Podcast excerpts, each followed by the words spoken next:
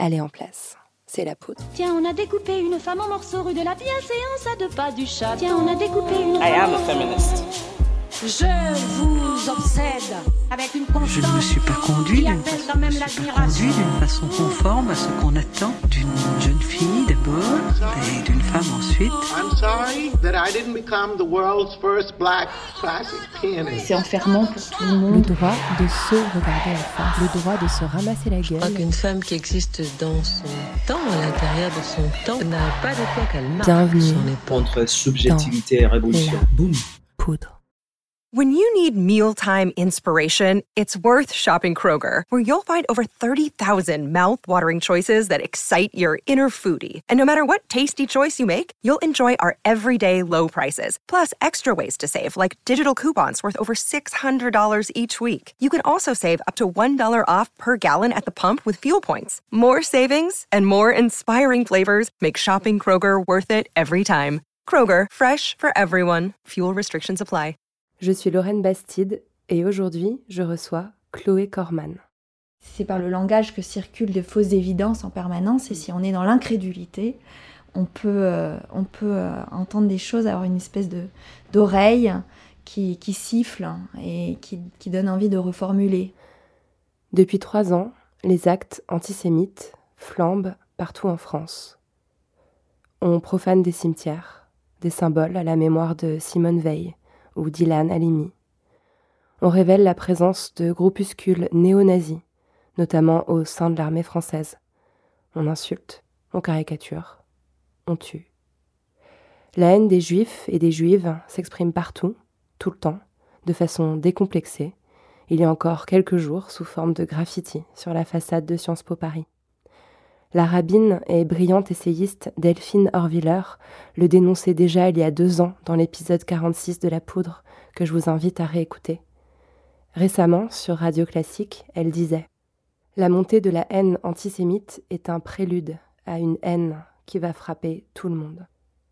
Il est urgent de lutter contre la dissociation qui s'opère souvent dans l'espace public entre l'antisémitisme et les autres formes de racisme, car l'antisémitisme est un racisme, et c'est ce rappel salutaire qu'est venue faire l'écrivaine Chloé Corman dans son essai Tu ressembles à une juive, paru en 2020. C'est aussi une romancière bouleversante. Je suis encore éblouie par les éclats de lumière de Midi, dont je vous recommande chaudement la lecture. Et je suis très honorée de la recevoir dans la poudre aujourd'hui. Avec Chloé Corman, on a parlé de La Muette, de Bobigny et de Marseille. Chloé Corman, vous êtes écrivaine, autrice de trois romans, Les Hommes Couleurs, Les Saisons de Louvre-Pleine et Midi, dont nous allons parler au cours de notre échange, parce qu'ils sont tous les trois euh, très spécifiques, uniques en leur genre. Vous êtes également professeur de français au lycée Jean-Pierre Timbaud à Bobigny, et vous avez publié il y a quelques mois un essai que j'ai envie de qualifier de plus personnel. Euh, tu ressembles à une juive qui rappelle quelque chose de simple, mais qui devait être rappelé. L'antisémitisme est un racisme. Et puis, Chloé Corman, vous êtes une citoyenne engagée. En faisant mes recherches pour l'interview, j'ai été ébahie par le nombre de tribunes que vous avez signées ces derniers mois, euh, ces deux dernières années, j'ai envie de dire. Vous êtes emparé de thèmes brûlants, polémiques. Vous êtes allé les deux pieds dedans. Euh, L'affaire Matzneff, euh, le privilège blanc, l'assassinat de Samuel Paty, euh, le racisme de valeurs actuelles. Vous clamez fort vos craintes et vos opinions, vos espoirs aussi, puisque vous êtes à l'origine d'un appel à la candidature de Christiane Taubira pour l'élection présidentielle de 2022. Et tout ceci fait vraiment de vous, euh, j'ai envie de dire, une intellectuelle de gauche dans la plus pure tradition française, dans la lignée de Sartre, euh, Beauvoir euh, et Camus. Et je me si vous pouviez identifier le moment où vous vous êtes dit ça suffit, j'y vais, euh, je me lance dans la mêlée. Est-ce qu'il y a eu une forme euh, de déclic à un moment? Bonjour Lorraine Bastide et merci pour cette euh, incroyable euh, généalogie. Euh, je sais pas, je pense que euh, le sentiment euh, et la volonté de s'engager est, est premier. Il est, euh, sa forme change, mais euh, la volonté d'exprimer euh, une colère et une, euh, mais qui ne soit pas, qui ne soit pas stérile, qui soit une façon de se mettre en mouvement, de proposer des mots communs pour créer des solidarités est, premier. Il est présent en fait. Ma trajectoire d'écrivaine m'amène de plus en plus vers une écriture plus personnelle. Mais en fait, ce mouvement est déjà présent avec mon premier livre, Les Hommes couleurs, qui est une œuvre de pure fiction. Mais je vois dans ce geste de la, pure fiction aussi un engagement, c'est-à-dire une façon de dire euh, justement, alors bon, d'abord c'était un roman avec un thème euh, très politique, euh, historique et politique, qui était celui de, de la migration sud-américaine vers les États-Unis depuis les années 60, mais avec, avec une histoire qui était, qui était tout à fait imaginaire, quoique composée d'énormément de réel. Et, déjà, en fait, pour moi, la fiction, c'est aussi une façon de dire que je ne suis pas assignée à certaines histoires. et, d'ailleurs, ce n'est pas parce que en ce moment j'écris des histoires plus personnelles que, euh, que j'ai envie d'abandonner cette pulsion-là. Et, donc, euh, c'était déjà, euh, c'était déjà de l'engagement, c'était déjà de la politique. Bien sûr, de je vouloir, mais écrire une tribune dans Libération ou dans l'Humanité ou dans Le Monde ou dans Mediapart et après, avec, voilà mon opinion sur ce qui s'est passé hier euh, sur, sur tel débat de société, c'est quand même un geste qui est, qui est beaucoup plus euh, euh, impulsif et chaud que de d'écrire un roman. Oui, mais alors après, après quand vous publiez, tout d'un coup, ce qui est magique, merveilleux, c'est que vous entrez dans, une, dans un dialogue avec un public, avec des interlocuteurs. Il y a beaucoup de tribunes que vous avez citées que j'ai pas forcément suscitées on est venu me chercher. Le, le, Monde est par exemple euh, pour euh, la tribune sur l'affaire Christophe euh, Girard ou sur le privilège blanc. c'était, j'avais fait peut-être des petits billets assez impulsifs sur Facebook et mm. puis dans la foulée il y a des journalistes qui me suivent qui viennent me chercher. Il y a aussi, en fait, publier vous met à un certain endroit parce que vous avez fait des recherches, parce que vous avez rencontré certains témoins de certaines situations qui font que quand le débat quand euh, les événements vont à un certain endroit, vous avez envie de participer, ou on vient vous chercher. Et, euh, un tournant a été aussi, euh, quand j'ai, après la publication des saisons de Louvre-Pleine, qui racontent des émeutes en Seine-Saint-Denis, et que j'ai écrit après avoir fait un très long, très approfondi atelier d'écriture avec des adolescents de la Courneuve. après ça, j'ai aussi très spontanément pris la parole quand il s'agissait de contester euh, notamment euh, certains clichés euh, qui me paraissaient extrêmement oppressants concernant les personnes qui vivent en banlieue. Hmm. Donc cette légitimité-là, elle, s'est construite aussi par la publication et par l'imposition en fait de votre parole dans l'espace public, quoi, progressivement. Oui, c'est un, un, un va-et-vient en fait entre ce que, ce que viennent, vont chercher les livres et c'est important que les livres soient dans le euh, fasse partie en fait de cette conversation qui se mm. crée avec euh, ces gens qui viennent me demander parce que euh, je suis quelqu'un pour qui la parole orale est toujours un danger, quelque chose de, de plus fragile. Et c'est important qu'il y ait le préalable d'une parole sur laquelle j'ai eu le temps de la réflexion et du mûrissement, qui est celle de l'écriture. Elle vous a répondu, Tobira elle n'a jamais répondu. Et c'est quand même la fin de. Donc, euh, pour, euh, pour les auditeurs, donc on a avec euh, le producteur Maxime Ruzniewski, qui était auparavant au cabinet de Najat Vallaud-Belkacem, qui est producteur de télé sur des thèmes d'égalité homme-femme, de, de, lutte contre l'homophobie, beaucoup de thèmes. sur l'égalité. on a voulu susciter une candidature, on a, on a publié une, une lettre co-signée par beaucoup de, citoyens de, tous les horizons, de tous les métiers, qui est paru dans Mediapart euh, en fin novembre, et ensuite euh, suivi d'une pétition. Ce qui On n'est pas les seuls hein, à, avoir essayé, mais euh, alors là, mon engagement militant s'arrête du fait aussi que je pense que c'est un... Enfin, une telle candidature, c'est un tel euh, sacrifice de soi aussi que si, elle n'a pas pris le relais à ce stade, je, pense que là on a, on a dit ce qu'on pouvait et qu'il faut aussi euh, euh, s'engager derrière une personne de gauche qui, qui aura vraiment envie. Quoi. Mmh. ouais, c'est ça. Elle n'a pas envie d'y aller, je crois. Votre essai Tu ressembles à une juive est sorti il y a tout juste trois mois.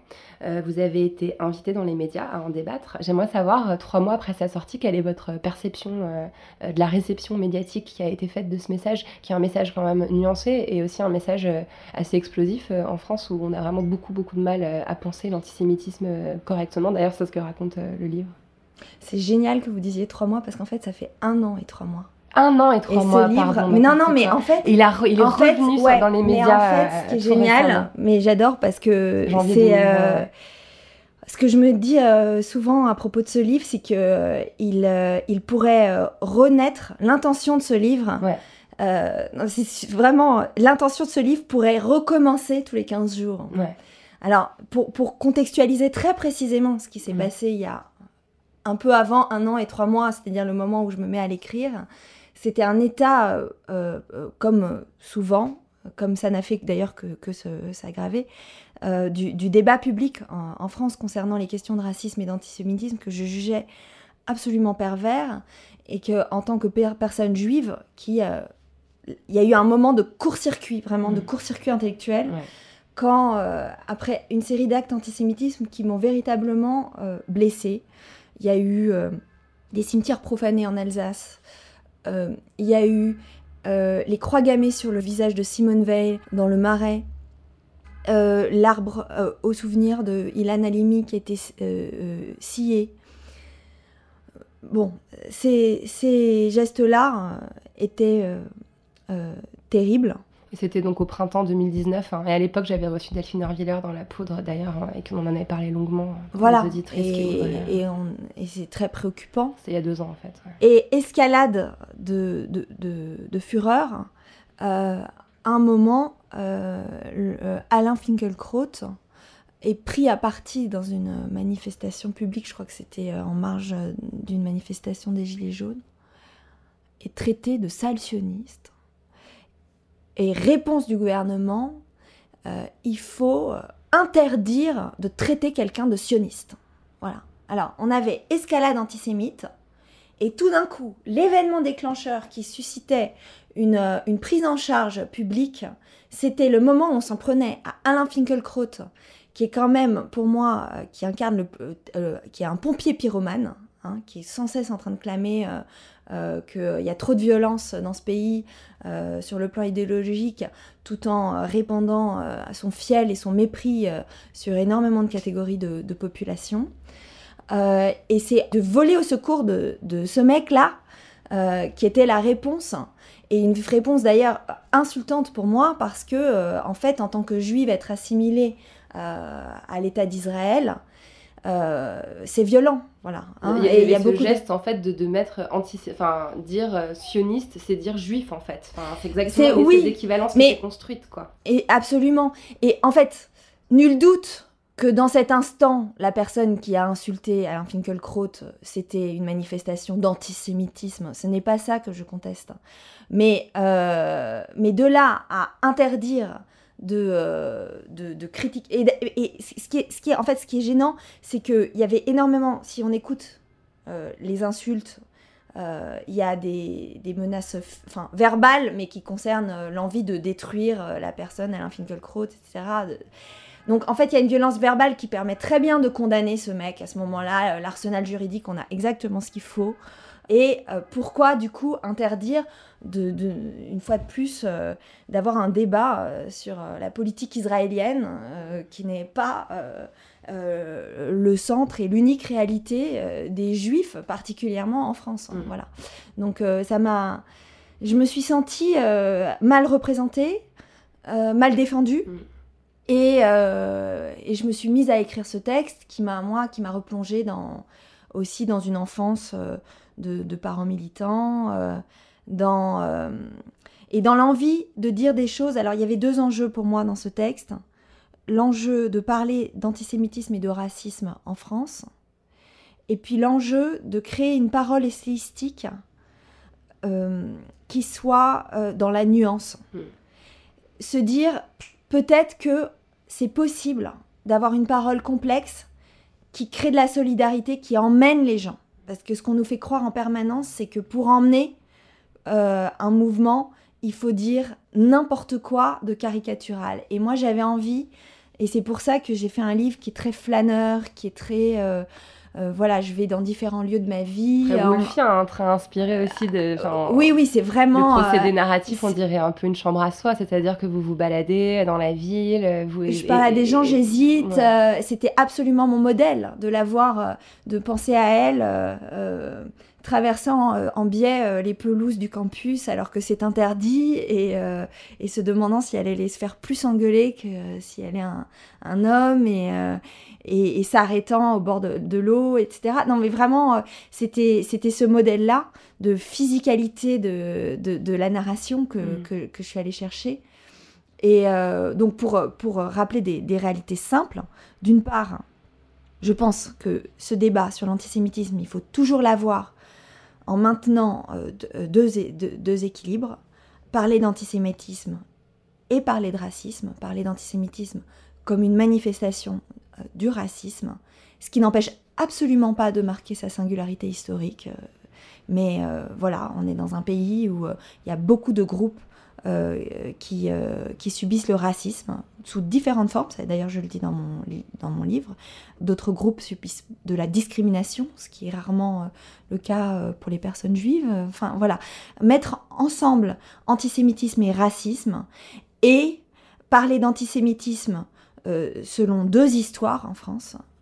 L'histoire récente qui est celle de l'antisémitisme venu du monde musulman, venu du face-à-face euh, aggravé d'ailleurs par la colonisation française dans les pays d'Afrique du Nord qui s'est importé euh, en France, et parler du vieil antisémitisme d'extrême droite, de la veine action française, euh, et, ne jamais oublier en fait ces, deux fois deux pôles quand on parle de cette question. Et, euh, vous, désignez vraiment très bien le mécanisme qui consiste en fait à fabriquer de l'islamophobie et du racisme en s'appuyant sur l'antisémitisme dans les discours médiatiques, les discours gouvernementaux. Il y a une tendance à complètement oublier euh, qu'il. Alors évidemment, vous vous rappelez que cet antisémitisme il existe au sein euh, des mouvements antiracistes qu'on trouve notamment dans la bouche de Dieudonné par exemple, dont vous rappelez l'effet d'armes et ça fait mal. Mais vous rappelez aussi qu'il y a un antisémitisme blanc qui est très ancré, qui est très actif. On est le 18 mars Hier, Mediapart a révélé euh, la présence d'un courant néo-nazi au sein de l'armée française. Quand on dit néo-nazi, on parle bien d'une adhésion à une idéologie euh, antisémite avec salut hitlérien, euh, appel au meurtre.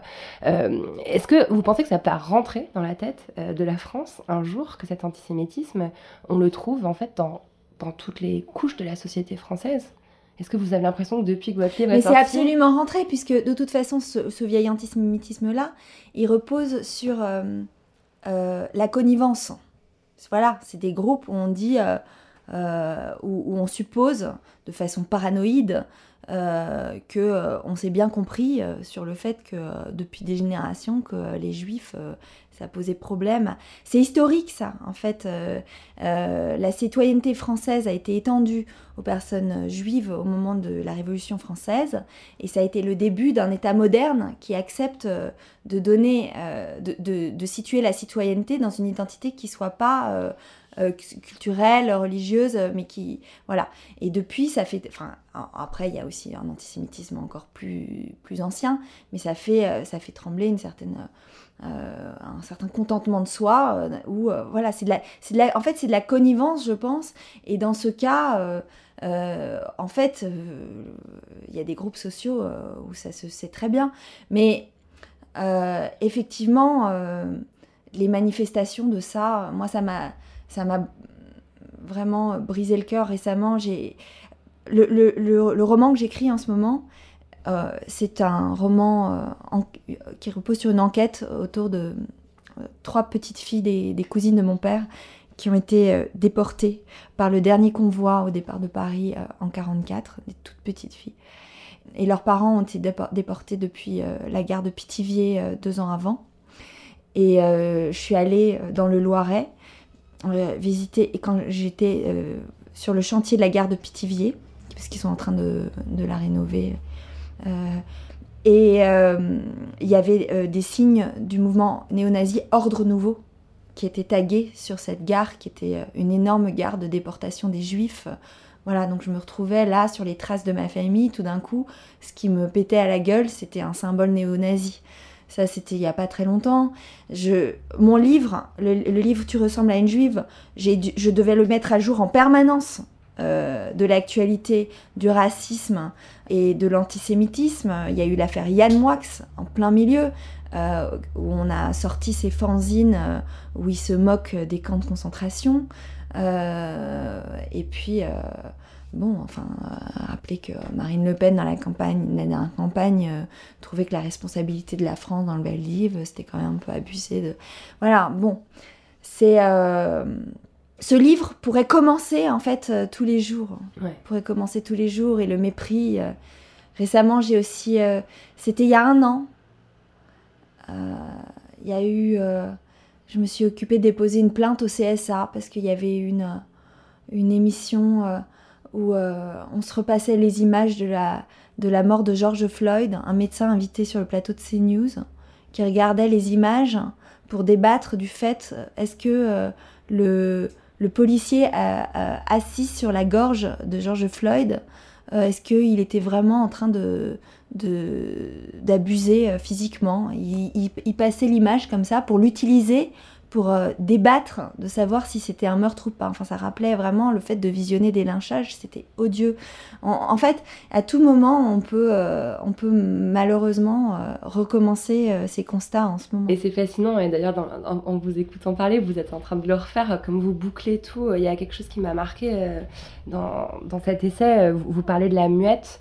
Euh, qui est un endroit euh, qui a servi euh, à parquer des juifs, femmes, hommes, enfants, avant d'être déportés dans les camps en Allemagne pendant la Seconde Guerre mondiale, qui ont été transformés en logements sociaux où aujourd'hui vivent des familles principalement issues d'Afrique du Nord, dans des conditions extrêmement précaires. Et, vous, en fait, il y, a, vraiment des lieux physiques en France, des lieux géographiques où, ces, où ces deux formes de racisme, l'antisémitisme et l'islamophobie, en fait, se cognent. Et il y a une espèce d'ironie en fait euh, affreuse à, constater euh, quand enfin voilà ça, boucle en fait toujours quoi il y, a toujours des moments où les deux bouts d'histoire euh, se rejoignent quelque part oui, alors la, Drancy et la Cité de la Muette, c'est un, exemple extrême de notre difficulté à, considérer l'histoire.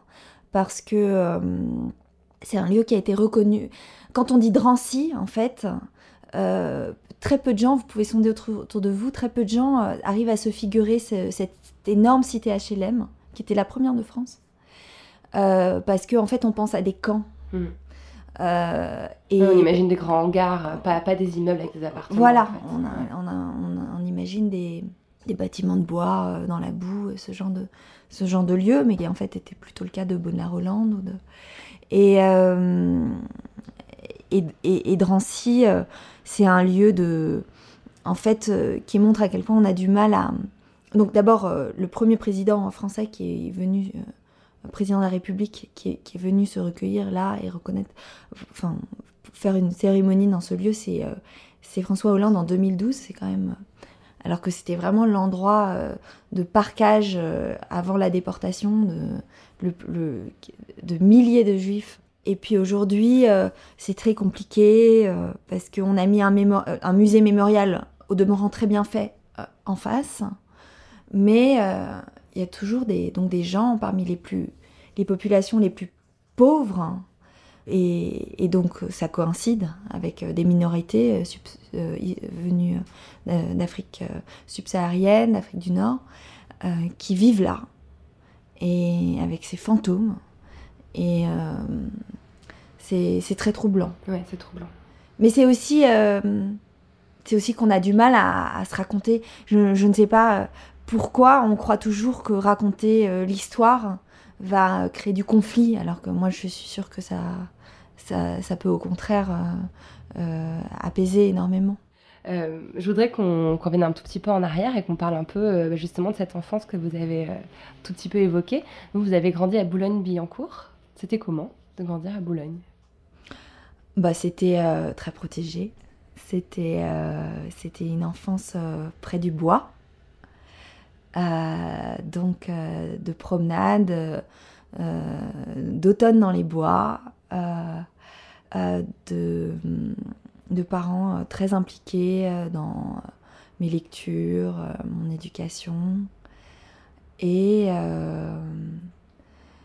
et voilà. Et donc dans un monde aussi très intellectuel, très, très, très investi dans la, le débat politique, puisque mon père, en tant qu'avocat, euh, était euh, très impliqué dans, dans les, dès qu'il pouvait, euh, dans des procès pour, sur des questions de racisme, de, des grands procès, les grands procès du négationnisme.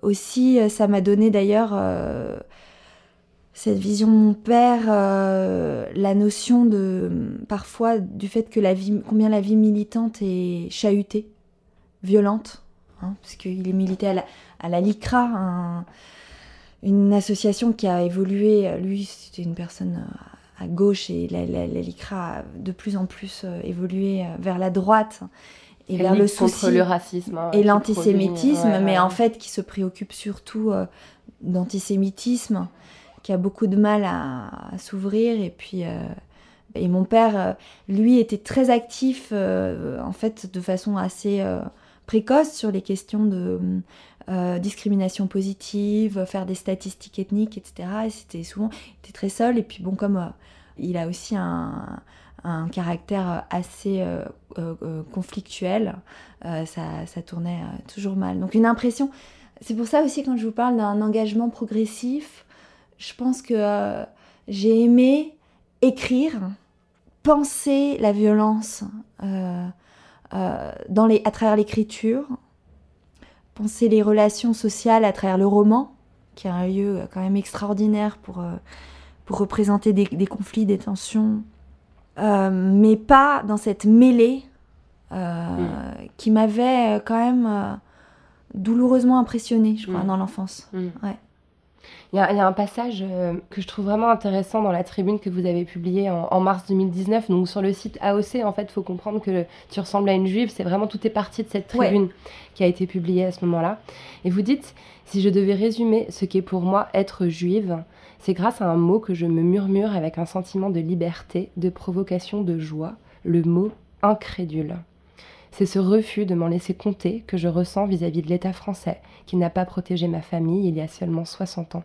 Sous des formes diverses, je ressens aussi de l'incrédulité vis-à-vis des discours des médias ou des partis politiques.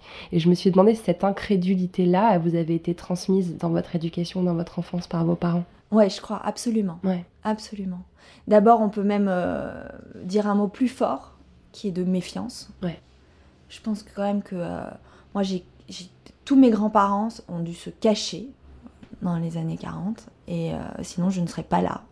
Et donc, donner, euh, comment dire, carte blanche à l'État, euh, c'est quand même une idée que personne n'aura dans ma famille. Euh, c'est, c'est pas, on est, comment dire, on n'est pas dans un sentiment de, d'opposition permanente. Je vous dis, on est, en plus, on est des citoyens plutôt privilégiés. Mais l'idée que spontanément euh, la, force publique euh, se comporte bien, c'est vraiment euh, la dernière des idées qu'on pourra mettre sur la table sous le toit de, mes parents. Alors pas forcément formulée de façon explicite, mais je l'ai reçu ça, mm. hein, cette idée que non, enfin c'est pas parce que c'est les personnes en place que c'est même pas parce qu'on a voté pour eux, enfin qu'ils euh, vont faire spontanément des choses justes. Voilà. Parce que les mots sont prononcés aussi, que ça efface les actes qui ont lieu par le passé aussi. Hein. Il y, a, tous ces discours de façade en fait qui... Oui, discours de façade, mais comme on a vu avec l'exemple de Drancy, ça, ça, met quand même un peu de temps à se mettre en place, ces discours. Euh, et puis, euh, et puis il y a toujours des trucs qui débordent je pas, euh, euh, Pétain, un grand soldat hein, dans, des commémorations par Macron. mais pourquoi, pourquoi dire une chose pareille? On pouvait, on n'en avait pas besoin. Qu'est-ce que euh, bon, je sais pas. et donc ça, c'est la méfiance. et puis l'incrédulité, oui, ça c'est une posture, c'est une posture critique, c'est une posture intellectuelle qui, je pense, est très que je vois de façon comme presque un ressort comique du judaïsme.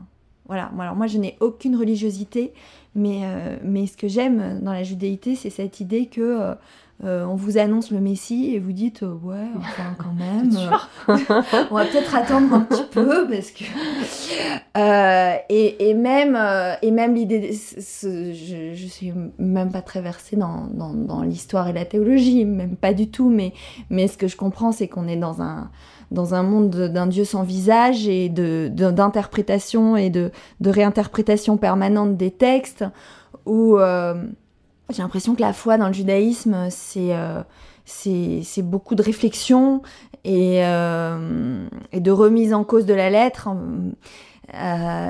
et, et, donc voilà, cette posture critique, en fait, si je retiens une chose, c'est pas mal, ça, ça m'intéresse. Et, je pense que euh, en tant qu'écrivaine, euh, c'est génial comme matrice parce que euh, parce qu'on est là dans le dans, dans le bain du langage, dans le bain des, des évidences langagières par lesquelles on, on essaye de vous par le enfin c'est souvent sans intention quoi mais c'est par le langage que circulent de fausses évidences en permanence et si on est dans l'incrédulité on peut, euh, on peut euh, entendre des choses, avoir une espèce de d'oreille qui, qui, siffle et qui, qui, donne envie de reformuler. Mmh. Cette, obsession que vous avez pour, pour le sens des mots, pour la matérialité des mots, en fait, vous êtes tout le temps en train de, questionner euh, et de, et redonner un nouveau sens aux mots. c'est en lisant votre, tribune au sujet de l'affaire Christophe Gérard, vous, vous, vous, proposez même une autre définition de oui et de non, en fait, pratiquement. Euh, vous avez l'impression euh, finalement que un même mot dans la bouche, euh, dans la vôtre, dans, dans, dans celui d'une femme victime de viol ou d'un lycéen de la Courneuve va apporter toute une dimension en fait, va charrier toute une géographie, toute une histoire différente. Enfin, cette complexité que vous, qui vous tient à cœur, je trouve qu'elle est beaucoup dans cette quête-là. Je sais pas si vous voyez. oui, oui, moi je, suis vraiment sensible aux mots. Je suis vraiment quelqu'un qui peut.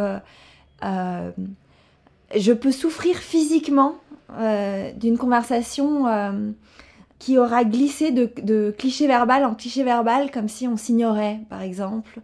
Ou euh, c'est vraiment, je, peux entrer dans un, une phase de malaise parce que comme si j'avais été percutée. Ça c'est bon, ça m'a toujours comment dire défini quoi dans ma dans, dans, le comment dire dans la qualité de mes journées dans mes émotions les mots font partie de ce qui me blesse ou ce qui me réjouit, euh, au même titre que le, le, je sais pas, que le climat, euh, la lumière, euh, mm. ça, ça, me fait vraiment cet effet-là physique. C'est pour ça que d'ailleurs que récemment, je me suis plongée avec une joie immense dans l'observation de, des débuts du langage aussi chez mon petit garçon, l'aîné.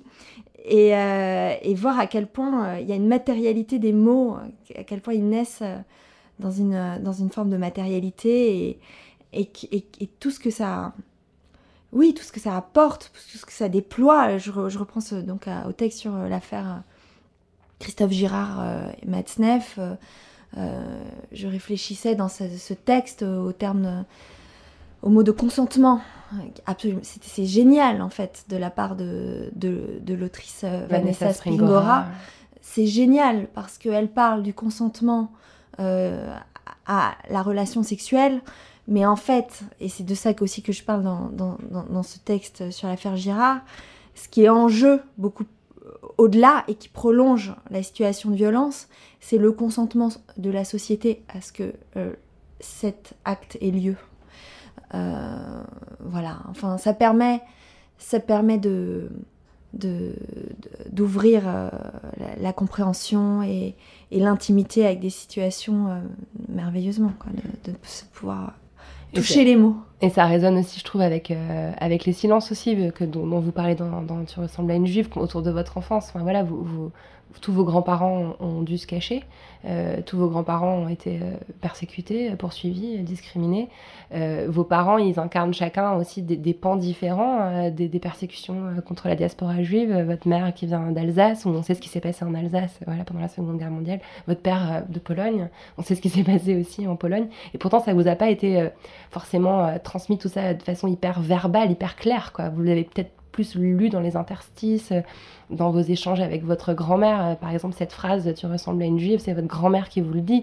Et à travers cette phrase, vous comprenez qu'elle est complètement marquée par l'époque où il ne fallait surtout pas ressembler à une juive, de, crainte d'être déportée, arrêtée. Euh, Vous l'avez plus deviné qu'entendu, au fond. Tout oui, ça. Ça, a, ça, a, mis du temps de comprendre euh, ces nuances entre euh, l'histoire de. de comprendre que c'était pas du tout la même histoire d'être des juifs d'Alsace, intégrés à la société française depuis la Révolution, presque pas au courant en fait qu'ils étaient juifs jusqu'en 42, et qu'au moment où on leur a intimé l'ordre d'être bannis, et puis d'être euh, des immigrés, des gens. Euh, moi, ma grand-mère, euh, ma grand-mère qui était née d'une famille immigrée de Pologne, je me rappelle petite de son accent, du fait que c'était, je ramais parfois pour qu'on se comprenne, parce qu'en plus elle était retournée vivre en Suisse et donc elle avait perdu beaucoup de français, donc euh, l'idée donc euh, d'un bain linguistique différent euh, et, ça qui me d'ailleurs en, termes de, sensibilité d'expérience d'enfance raconter ça me donne je, comprends très bien la situation d'enfants d'immigrés de certains de mes élèves de certains des ados avec qui j'ai fait des, résidences des ateliers. Cette ce moment où en fait l'enfant est celui qui crée la citoyenneté de la famille. euh, et euh, qui, qui, va par l'école, tout d'un coup c'est lui qui, qui, fait rentrer dans, une espèce de rituel euh, du commun de la société qui donc voilà. Mais c'était deux histoires complètement différentes. Et puis puis j'ai enfin, j'ai compris aussi le, feuilletage de, de, la judéité euh, en fréquentant euh, petit à petit des, des, des, des ados juifs d'Afrique du Nord, où c'était encore tout à fait autre chose dans, le, dans la façon de d'ailleurs d'exprimer, de, de, pratiquer le rituel, d'être plus, euh, plus affirmatif en fait. Mmh. voilà. Et sur, alors, sur la parole de ma grand-mère, très vexatoire, Hein. Attache tes cheveux, donc ça donne le titre de cet essai. Attache tes cheveux, sinon tu ressembles à une juive. C'était aussi euh, euh,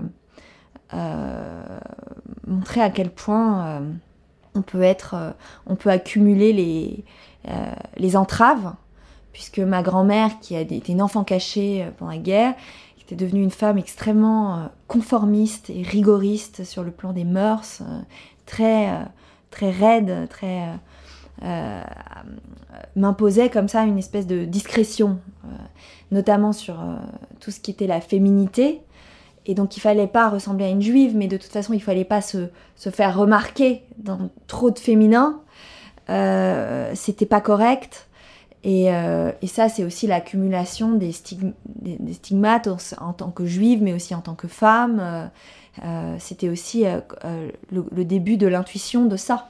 Mm cette phrase qui m'a percutée à ce moment-là, mais en fait encore des années plus tard. Chloé Corman, vous êtes née femme ou vous l'êtes devenue? euh, C'est, euh, je crois, euh, en permanence les deux, quoi. en permanence les deux. je crois que j'ai petite fille je me suis pas du tout euh, imaginé. Euh, oh là là. En fait, euh, c'est-à-dire que c'est ce qui est progressif, c'est la prise de conscience de qu'il faut le devenir. Enfin, que si on veut le devenir, ça, ça, se construit. petite, j'avais petite par exemple spontanément j'adorais euh, euh, des fictions très masculines euh, avec des personnages de la mythologie comme, comme Ulysse ou comme des, personnages masculins. J'avais, j'avais pas connaissance de, de, frontières dans ma façon de, de m'identifier. Et puis je crois que plus je, oui, plus le temps passe, plus je, je le deviens, mais dans un sentiment de, paradoxe, de Ouais. non, parce que dans votre réponse, je retrouve quelque chose que j'ai lu euh, dans une, un entretien que vous avez donné au site euh, Diacritique. Euh, j'ai trouvé ça très beau parce que vous dites euh, alors cette question qu'on pose à toutes les écrivaines, euh, qui est un petit peu énervante sur, sur l'écriture féminine, est-ce qu'il y a une écriture féminine? Et vous dites que dans un premier temps, cette idée, vous la rejetiez en bloc, parce que vous disiez, attendez, si j'écris de la fiction, euh, c'est pour avoir la liberté justement euh, euh, d'être homme, femme ou autre, euh, d'être euh, juive ou musulmane, d'être américaine ou française, d'avoir l'histoire que je veux avoir. La fiction, ça Mhm. sert à ça. Et puis vous dites qu'à force d'écrire et de voir aussi comment vos livres sont reçus, euh, par la critique, par le public, vous avez dû admettre, et je vous cite, il y a bien une singularité féminine dans mon approche, et elle n'est pas la bienvenue. Pourquoi vous dites ça? Pourquoi elle n'est pas la bienvenue? Alors ça, c'est une prise de conscience qui est venue avec euh, les saisons de Louvre pleine. Ouais. Parce que euh, c'était euh, un livre très politique et j'ai senti que, en fait, c'était très... qu'on m'aurait plus prise au sérieux si j'avais été euh, euh, un homme qui traitait de ce sujet politique. Alors juste pour resituer, donc Louvre Pleine, c'est sorti en 2013, si je ne me trompe pas, et pour faire un petit synopsis rapide, c'est l'histoire euh, d'une jeune femme algérienne euh, qui arrive dans une ville, donc Louvre Pleine, euh, qui est une ville imaginaire, mais qui est ancrée en Seine-Saint-Denis, dans le 9-3, de façon pour le coup très réaliste, qui est sur les traces de son mari qui a disparu et qui se retrouve mêlée euh, dans des bandes d'adolescents qui font du trafic, et on assiste à, à des scènes d'émeutes qui rappellent ce qui s'est passé en 2005 après la mort de Ziad Ebouna. Et, et voilà, il y, y a ce personnage central, Sony, euh, qui est un adolescent. Et attention, spoiler, euh, sautez de deux minutes si vous voulez pas voir la chute du livre. Euh, en fait, c'est une, c'est une fille. Et c'est ça, en fait, tout le twist euh, Voilà. du roman. Et c'est une amitié, finalement, on croit que c'est une amitié entre un jeune homme et une femme. Et en réalité, c'est une, une sorte de soli- solidarité féminine, au fond. Oui, et c'est un élément qui a été absolument pas reçu par la critique. Pour moi, je me mettais complètement dans ce personnage de Sony parce que c'était dans la, dans, dans, dans la constellation de personnages d'adolescents, c'est le plus libre. Il va partout. Il, connaît les, les forêts qui entourent euh, la Seine-Saint-Denis. Il connaît les caves. Il connaît euh, vraiment. C'est celui qui circule le plus. Et, et je me mettais beaucoup dans ce personnage parce que, en fait, je me disais avec une mélancolie mais profonde que, en fait, si ce personnage était extérieurement une fille, elle pourrait pas faire tout ce qu'elle faisait aussi librement. Et, euh, et j'étais très, euh, j'étais presque blessée que ce personnage dans lequel je me reflétais n'était pas entendu, n'était presque pas re- re- remarqué par, euh, par les, critiques, les, journalistes qui sont venus me parler de ce livre. Et après, ouais, Après, après ce livre, je vous avoue qu'il est déroutant. J'ai commencé par lire Midi. J'ai commencé par lire votre essai, Tu ressembles à une juive, et ensuite j'ai lu Midi, donc le livre que vous avez sorti en 2018, euh, et, et j'ai l'ai lu d'une traite. euh, Je je l'ai pas posé euh, pendant 24 heures. J'étais complètement absorbée dans le récit. C'est un livre, comme son nom l'indique, euh, qui est clair, qui est lumineux, quoi, qui est hyper euh, limpide. Et les saisons de Louvre Pleine, c'est hyper complexe, c'est hyper foisonnant. C'est un livre qui est gothique, quoi, où il Oui, faut ah oui, vraiment euh, ouais. complètement, on se croirait dans, dans Notre-Dame, quoi. Euh, C'est presque du Victor Hugo, quoi.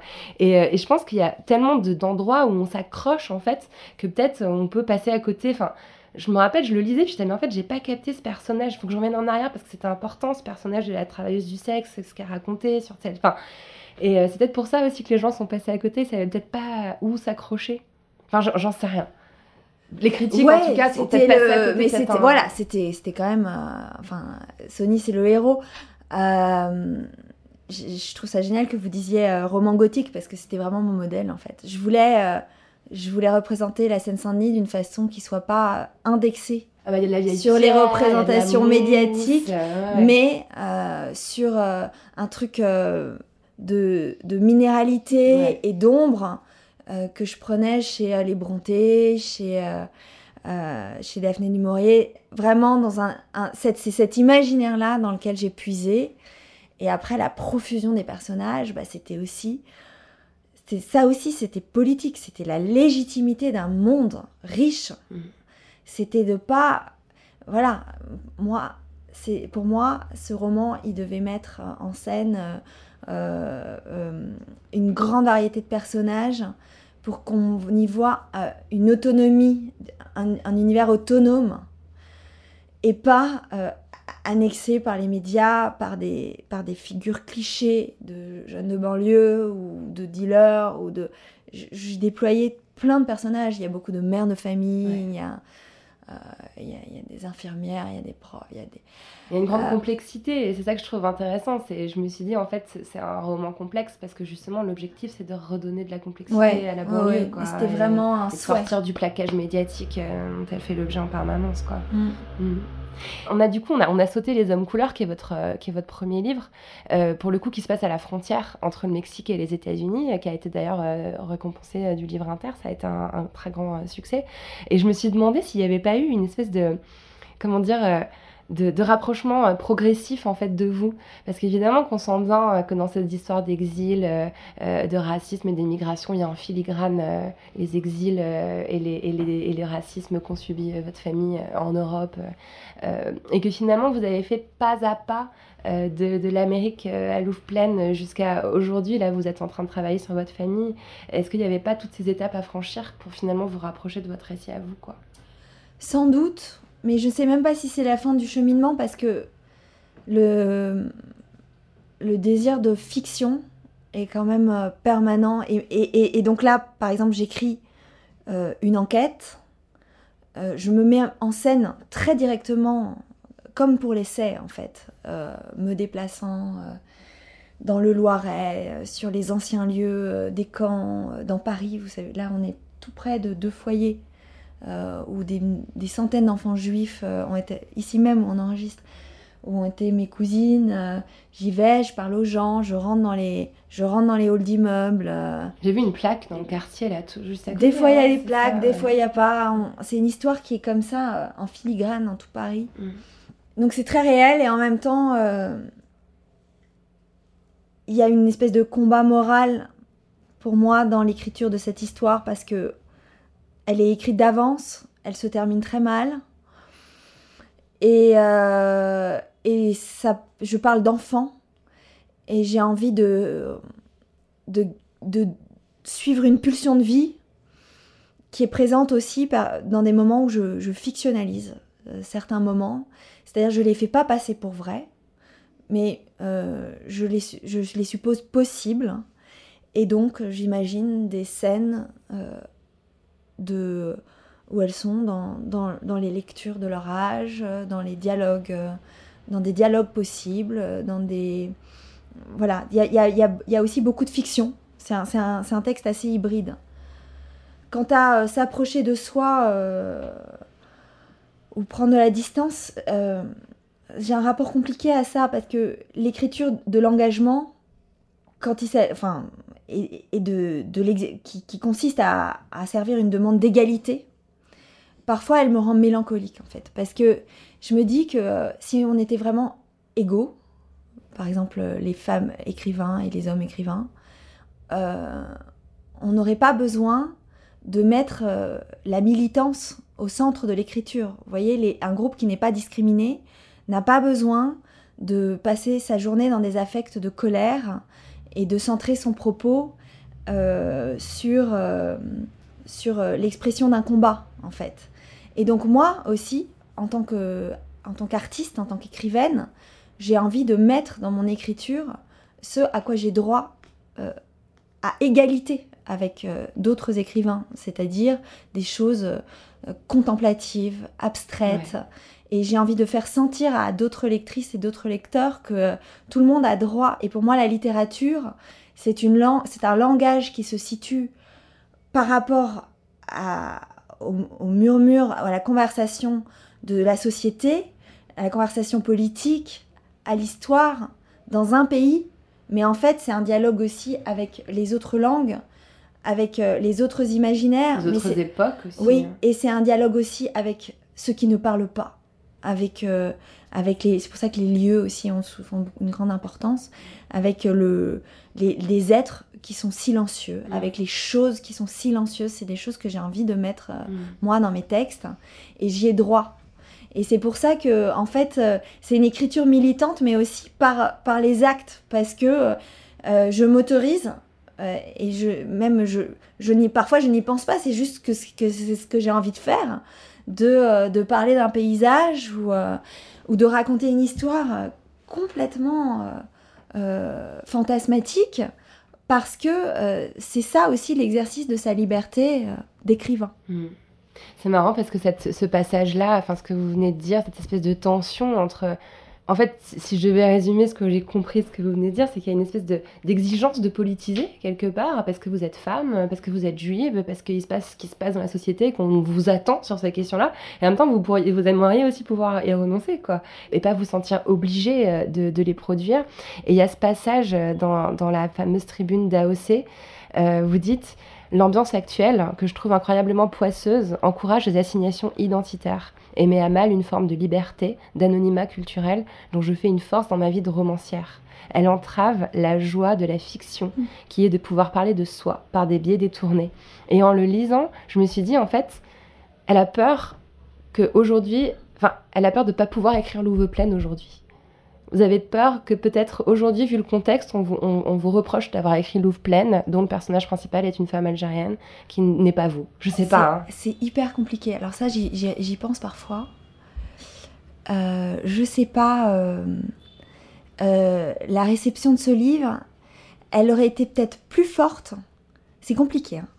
Elle aurait peut-être été plus forte si moi, l'écrivaine, j'avais été, euh, j'avais vécu une telle histoire. J'avais été, j'avais représenté les minorités qui sont les personnages euh, de ce livre.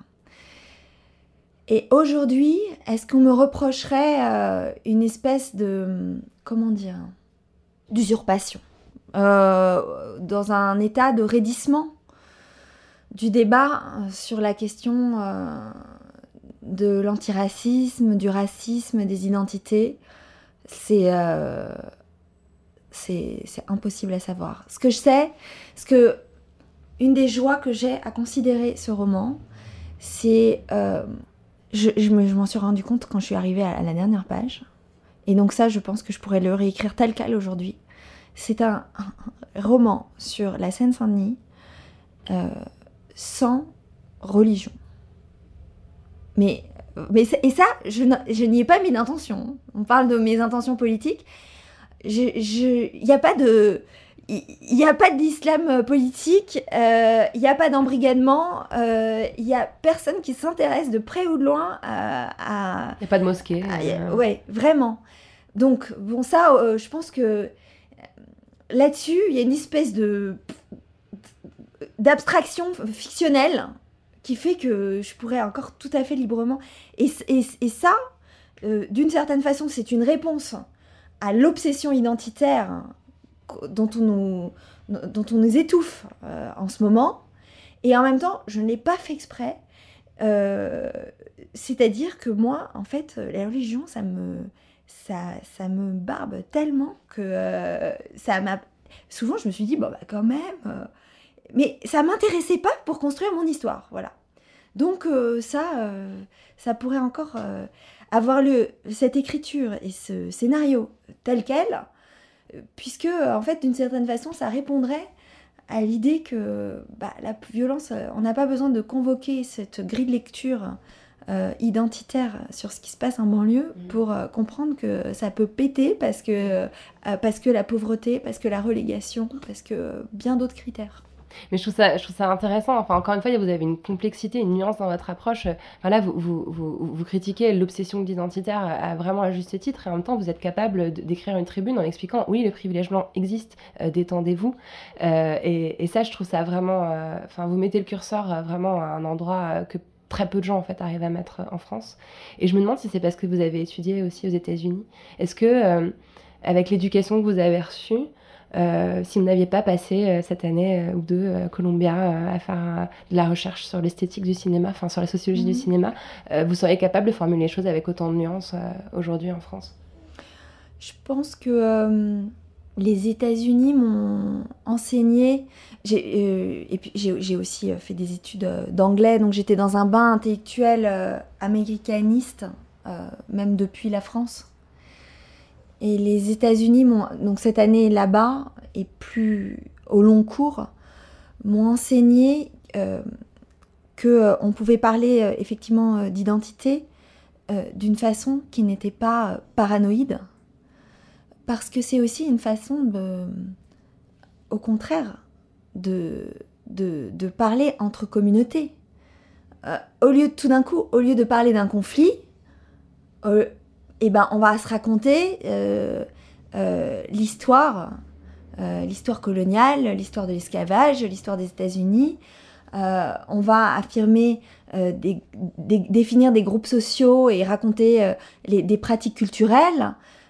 Et, ce travail, en fait, qui n'est pas de conflit politique, mais de description, en fait. C'est ça aussi que m'a apporté le, le, paysage intellectuel américain, le- l'envie de décrire et la description euh, des groupes sociaux, des groupes politiques. C'est quelque chose de euh, pacifique. Enfin, ça apporte autre chose pour se, pour se parler entre différentes origines. Donc, euh, donc ça, ça m'a... Oui, je pense que ça m'a aussi construit dans un rapport assez décomplexé au fait de, de- parler des questions de- d'identité. Mm. Alors j'avais envie qu'on bah, clôture par midi, euh, dont je viens de parler un petit peu euh, tout à l'heure, qui est un livre voilà, très, très calme, euh, très contemplatif, je trouve, qui parle des lâchetés, des silences, des complicités. Mais on y retrouve aussi votre obsession de la nuance et de la complexité, l'idée qu'il n'y a jamais de bourreau et de victime, que c'est jamais aussi simple que ça. Mm. Et hum, voilà, c'est l'histoire d'une femme qui se remémore y a 20 ans. euh, elle était euh, animatrice euh, dans une colo d'été à Marseille, dans un stage de théâtre. et une petite fille victime de violence dans son foyer. On ne sait pas très bien, on pense que c'est sa maman, mais on n'est pas tout à fait sûr dans le roman. D'ailleurs, ça aussi, c'est magnifique parce qu'on ne sait pas en fait. Et voilà, je vais encore faire un spoiler, désolé, zapper si vous voulez, mais voilà, à la, à fin du stage d'été, la, petite fille meurt. Et, et c'est le constat de l'échec en fait des animateurs de la colo à, à activer euh, les, les signaux d'alerte au bon moment et, et à finalement la sauver. Euh, voilà, j'ai des petits frissons en vous le racontant. Euh, et en même temps, ce que j'ai lu dans ce roman, euh, où il y a vraiment énormément de descriptions aussi euh, magnifiques euh, de la mer, du ciel bleu en été. En plus, j'adore Marseille, ça se passe à Marseille, donc ça me parlait aussi beaucoup. Ça me racontait un peu des choses de mon enfance. Et je me suis dit, finalement, parfois, on est obligé de détourner ses yeux de la, de la laideur pour regarder euh, vers la lumière. Et finalement, parfois, euh, fermer les yeux, euh, c'est de la lâcheté, mais c'est aussi de la survie. Ouais. Le, le roman est beaucoup construit là-dessus, sur le fait que il y, y a une question de survie, effectivement, à puiser dans, dans toute la beauté qui est autour de ces jeunes femmes.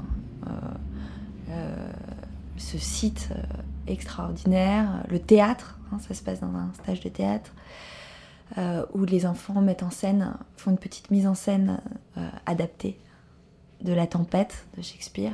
Donc il y a aussi la beauté du langage, il y a aussi la beauté des imaginaires, il y a la beauté de, euh, la découverte de la sensualité, du début de la vie amoureuse.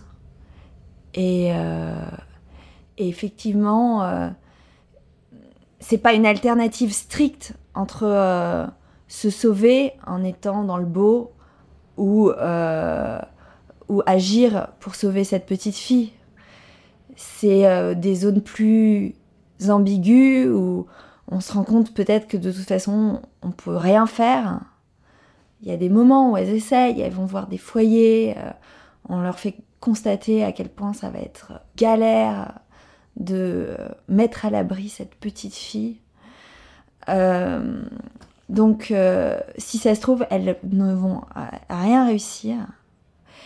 Euh, et, donc, la, beauté dans laquelle elles puisent peut-être aussi leur, les fait survivre moralement à cet événement.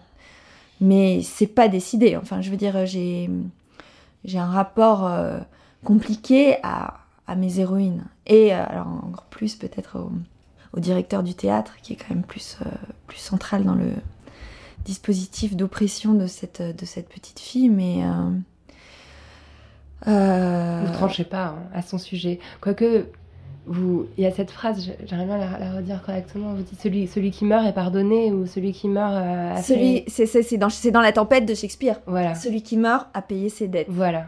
Et lui, lui il meurt. Il meurt après toute une, une partie de sa vie euh, dans un processus conscient ou non assez suicidaire, assez peu conscient de soi. Et ouais, alors, le personnage de Dom, c'est extraordinaire parce que ça a été un personnage euh, donc euh, très séducteur, euh, très une espèce d'idéalisme radical, mais, mais et à la fois, ben voilà, incapable de, de préserver la beauté vivante au présent, dans l'immédiat. C'est ça l'idéalisme, dans la personne de, des enfants de son théâtre. Euh, et qui séduit et aveugle aussi beaucoup euh, les deux filles mmh. animatrices. Mmh. C'est un personnage que euh, des femmes, notamment, m'ont beaucoup reproché. Mais en fait, au sens parce, qu'elles le connaissent. Elle, couche avec les deux. Et parce qu'elle, oui, parce que ce personnage-là de, de, négligence, de désinvolture masculine, elles m'ont, elles m'en ont voulu que les deux filles se laissent se laisse avoir, quoi, se laisse embarquer, alors que moi je comprends très bien qu'elle Elle vous en veut parce que parce qu'il existe, parce qu'on l'a tous croisé en fait, ce, ce garçon-là, euh, surtout à 20 ans. voilà. Mm. Vous l'avez écrit d'une façon différente ce, ce, livre par rapport aux autres? J'écris jamais, euh, bah, je suis toujours euh, autrement dans l'écriture de chacun de mes livres parce que donc celui-là, oui. pourquoi? D'abord euh, ça va peut-être... Il est sans enquête quasiment, ce livre-là. Il est sans enquête. Enfin, je veux dire, euh, il y a... Euh, c'était bien, j'ai pu passer du temps à Marseille pour, pour, explorer les lieux encore. Enfin, je connaissais la ville, donc c'était déjà là que je voulais situer l'histoire. Mais, mais à part ça, c'était pas. vous voyez, là en ce moment, je suis dans un énorme travail d'archives et pour, pour Louvre-Pleine, euh, il y avait eu l'atelier d'écriture, il y avait eu un temps énorme dans les lieux historiques de la Seine-Saint-Denis, parce que c'est un territoire d'histoire euh, extrêmement. Mais là, euh, bon, un théâtre qu'il fallait. le texte de la pièce, c'était de, Shakespeare, c'était une ressource, mais il y avait une énorme liberté vis-à-vis de, l'enquête et du, réel. Et puis, effectivement, il y avait une une ivresse euh, de, de, la lumière, euh, de se mettre dans la, dans la peau de ces filles, euh, dans leur, dans leur folie d'aveuglement. quoi. Ouais, ouais, c'était. J'aimais bien être plongée dans l'écriture de ce livre. Mmh. Et en même temps, c'est le regard d'une de, ces deux filles à 40 ans, qui est devenue médecin, qui est dans un Paris beaucoup plus gris, qui est devenue mère aussi, qui pose ce regard-là. Donc c'était aussi, la mise en abîme est intéressante parce que le personnage qui raconte l'histoire, elle est beaucoup plus proche aussi de vous aujourd'hui, même si vous n'avez pas des grands-enfants comme elle et tout. Mais bon, vous avez des enfants aussi. J'ai des enfants aussi, j'ai une mère médecin. Donc il y a aussi l'univers hospitalier qui afflue. Mais vous voyez, comme ça, par exemple, la médecine, l'hôpital, qui est un monde qui me fascine à travers tout ce que les... Qui est présent dans Louvre-Pleine aussi beaucoup. Et, ça, j'aurais dû le dire. Sur l'enfance, je pense que les métiers de mes parents, c'était incroyable. C'était des histoires tous les... C'était des histoires tous les jours. Une mère médecin, c'est des histoires tous les jours. Et des histoires, vous voulez pas être un héros de cette histoire. Mais, euh, et l'univers de l'hôpital, mais donc qui affluait comme ça spontanément. Et, euh, et, le réel aussi presque sans le demander. Je me rappelle d'un passage, par exemple, pour, euh, pour construire la scène dans le foyer d'accueil des jeunes filles, euh, euh, des jeunes filles battues. Un jour, j'étais à une terrasse un été et il y avait une assistante sociale qui était au bout du rouleau, qui se confiait à, une copine sur les, les, problèmes de moyens, de, de pas assez de personnel, etc. Et ça, c'est un dialogue qui a duré une demi-heure. J'ai tout noté qui, est rentré. Mais il y, a eu, il y avait quelque chose comme ça, une grâce dans l'écriture de ce roman où les choses venaient à moi par le souvenir, par, euh, par l'imaginaire, par la puissance évocatrice de, de, ce texte de Shakespeare auquel je revenais, parce qu'il fait naître. Euh, je sais pas, c'est tellement. Euh, c'est tellement l'imagination. enfin voilà, c'est une île. Il y aurait des gens dans une île, c'est tout en plus, l'histoire, elle est hyper simple. Donc, euh, quelque chose de, ouais, très, très, qui affluait de façon très spontanée. Mm. En parlant d'île, est-ce que vous avez accès à votre chambre à vous, Chloé Corman? Euh, C'est euh, une difficulté permanente. J'ai, j'adorais, et puis, mais je peux pas. Je peux, je peux pas, je peux pas avoir une pièce de plus. Ou, donc, donc c'est euh, une espèce de, de, comment dire de, de lutte permanente, de me mettre. Comment C'est un leitmotiv de ma vie d'écrivaine, de tout d'un coup de me mettre dans une humeur euh, épouvantable parce que j'arrive pas à étaler euh, mes dossiers. euh, que je trouve qu'il y a trop de lumière ou pas assez dans la pièce où je travaille, que le café que je trouvais parfait depuis 15 jours, tout d'un coup, euh, il y a une nouvelle cliente qui parle fort ou un nouveau client euh, euh, qui, euh, qui m'a mal parlé, et, euh, où ils ont changé la musique. euh. Donc euh, voilà, en ce moment j'écris dans ma cuisine. Parce Voilà. que le café, c'est plus possible encore. Voilà, le café déjà, hein, c'est plus possible. Et, euh, et j'écris dans ma cuisine. Et j'écris, euh, j'écris beaucoup en marchant en fait. Comment ça? Bah, je, En parlant? En... Non, mais je, je, je, je compose euh, l'histoire, euh, la trame, la cohérence d'une page, certains choix de mots, énormément en marchant. En fait, j'ai besoin d'avoir du temps à moi, pour, avant tout, pour, pour marcher, pour voir ce qui... Une fois que j'ai quitté la pièce où je travaillais, donc quelle qu'elle soit, j'ai besoin de voir si à l'air, à l'air extérieur, comme Ça au grand air, est-ce que ça tient? De quoi je me souviens? Ce qui va rester sur la page? C'est ce que faisait Virginia Woolf aussi, je crois. Eh Elle, ben elle battait euh, la campagne euh, pour, euh, pour penser à ses textes. Ben, c'est d'autant plus agréable de penser à ces promenades. Bon, il y a une question que je m'étais jurée de plus poser dans la poudre parce qu'elle m'a énervée, mais, euh, mais je sais que vous venez d'avoir un petit bébé. Et, euh, et du coup, j'ai envie de vous poser cette fameuse question de l'utérus que j'ai posée à beaucoup, beaucoup de femmes avant vous. Comment vous entendez-vous avec votre utérus, Chloé Corman? Eh ben, euh, eh ben donc euh, ça va, je crois qu'il a retrouvé sa taille euh, habituelle. hein. Ça prend un moment, hein, rappelons-le à celles qui n'étaient Non, pas au début, ça dégonfle très très vite. Et c'est- Les sages-femmes vous montrent, euh, il, il était là, elles vous montrent le sternum, et puis tout d'un coup, elles vous montrent en dessous du nombril, vous dites, ah bah dis donc. Donc en fait, en, en vous disant ça, ce, que, ce dont je me rends compte, c'est que je m'entends très bien avec mon utérus, parce que en fait, ce que j'adore, c'est dans l'expérience de la grossesse, de la maternité, c'est cette incroyable découverte de la plasticité du corps. Mais d'ailleurs, euh, je, sais pas si c'est un attribut féminin au fond, mais c'est une euh, expérience radicale de ça. La, transformation euh, de soi. euh, et, ça, je trouve ça vraiment dans, dans l'image de soi. C'est euh, une expérience euh, magnifique, en fait. Donc c'est de façon, c'est une expérience qu'on fait toute la vie, de changer, de se modifier, euh, d'être à l'aise dans un lieu ou dans une sensation et de plus l'être et de l'être à nouveau. Enfin, mais de façon très condensée pendant quelques mois, ça vous re-raconte ça d'une façon extrêmement dramatique, intense et, et en plus. Euh, en plus, bon, bah, dans ce récit intérieur qui se fait dans cette pré- avec cette présence euh, du tout petit, et ça, je trouve ça génial. Ça évoque quoi pour vous la poudre?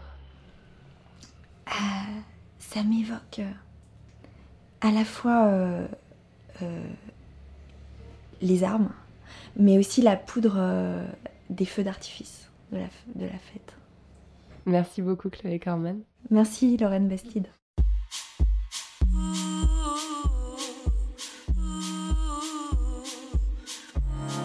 Merci à Chloé Corman d'être venue faire parler la poudre avec moi. La poudre est un podcast produit par Nouvelles Écoutes. Merci à Aurore Meyer-Mailleux pour la réalisation, à Gaïa Marty pour la programmation, la prise de son et le reste. Au mixage aujourd'hui, Marion Emery. Merci à Bonnie Banane pour sa chanson dans le générique. Merci à vous pour l'écoute. On se retrouve sur Internet, Instagram, Twitter, Facebook. La poudre est partout. Si vous avez des réflexions, des compliments ou des critiques à faire, n'hésitez pas, j'adore ça. Ah, j'allais oublier, pour lire les mêmes livres que moi, allez sur le site La Poudre Lit. Vous connaissez la suite, prenez soin de vous et continuez de faire parler la poudre.